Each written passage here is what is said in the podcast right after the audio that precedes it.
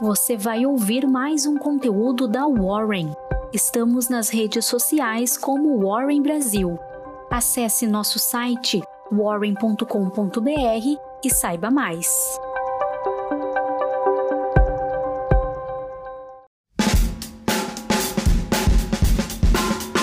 Olá, estamos começando aí mais uma semana da melhor Morning Call do mercado. Bem-vindos ao Warren Call dessa semana.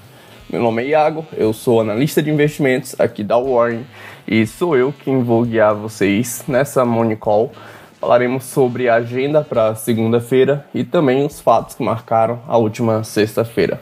Então, sem muita demora, vamos logo para a agenda. Nos Estados Unidos teremos a divulgação do Índice de Atividade Nacional, Fed Chicago, do mês. E aqui no Brasil, como de costume de toda segunda-feira, é dia de Boletim Fox. Indo agora para a Bolsa Brasileira, na, na última sexta-feira foi uma sessão marcada aí pelo vencimento de opções e o Ibovespa acabou encerrando em uma leve queda de 0,09%, mas sustentou aí os 122 mil pontos. No acumulado semanal, o índice avançou 0,6%. Nos destaques do dia, as ações da BRF dispararam na sexta-feira, consolidando aí a maior alta semanal em mais de seis meses. O motivo? A notícia exclusiva divulgada pelo Pipeline de que a Mafrig está comprando mais do que 20% dos papéis ordinários da detentora da marca Sadia e Perdigão o JP Morgan comandou a compra do papel na sexta-feira, assim como também fez durante a semana. Isso faz parte da estratégia coordenada entre o banco de investimentos e o controlador da Mafrig, Marcos Molina, para ter uma maior participação na empresa. Em uma semana, o aumento de ações alugadas na BRF mais do que dobrou, e no acumulado semanal, a BRF avançou aí quase 29%. Em dia de recuperação do setor, o M Dias Branco se consolidou entre as maiores altas da sexta-feira, subindo aí 2,8%.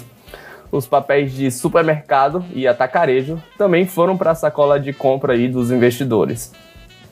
Diante da nova cepa indiana, os investidores se posicionaram em setores resilientes e o alimentício já se provou ser um desses.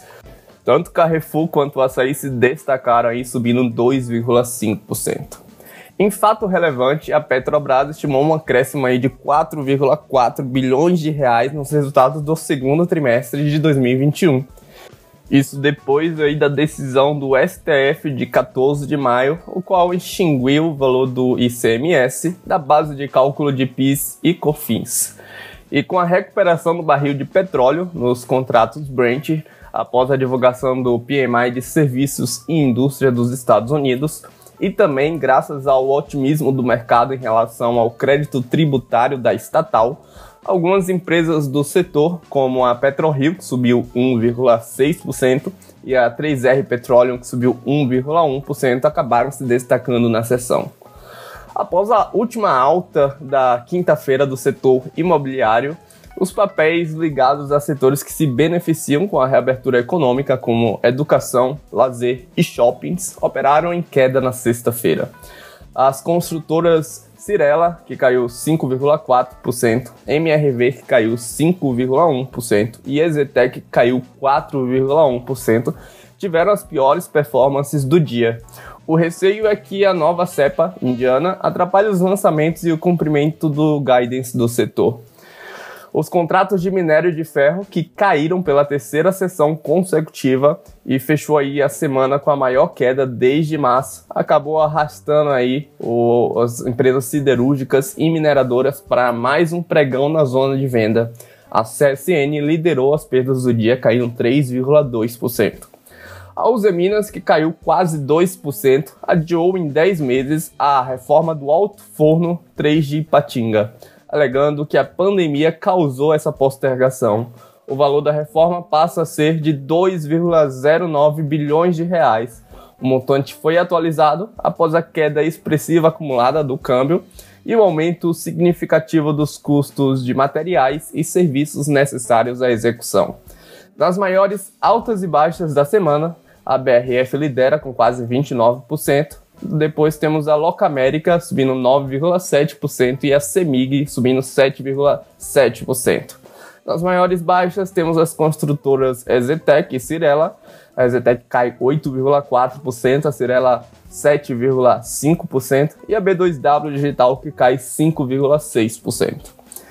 Indo agora lá para Wall Street, que encerrou sem uma direção única, os investidores precisaram pesar o índice de atividade manufatureira dos Estados Unidos, melhor do que o esperado, e os temores quanto ao retorno da inflação.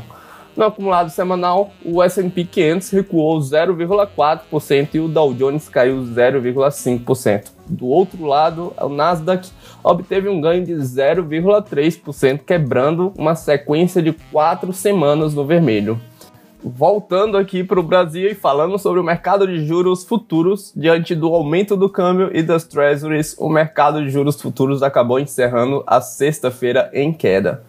Na semana, a curva perdeu inclinação com a aprovação da medida provisória, viabilizando aí a privatização da Eletrobras.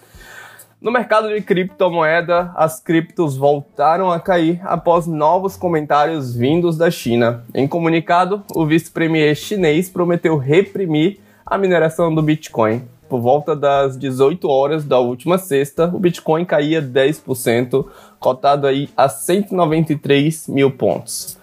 No mercado de câmbio, o dólar volta a subir 1,4%, encerrando o dia cotado a R$ 5,35. Esse movimento foi endossado por dados positivos da economia norte-americana, mas também tivemos aí uma cautela em relação a moedas emergentes, após o discurso do presidente do México envolvendo a autoridade monetária do país. Na sexta-feira, o índice DXY encerrou em alta de 0,25%. No acumulado semanal, o dólar se valorizou 1,7% ante o real.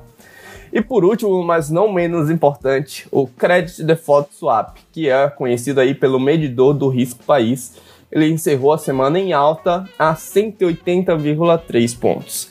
É isso, pessoal. Estamos agora aí 100% atualizados para começar a semana boas negociações e a gente se vê na próxima Warren Call. Até lá!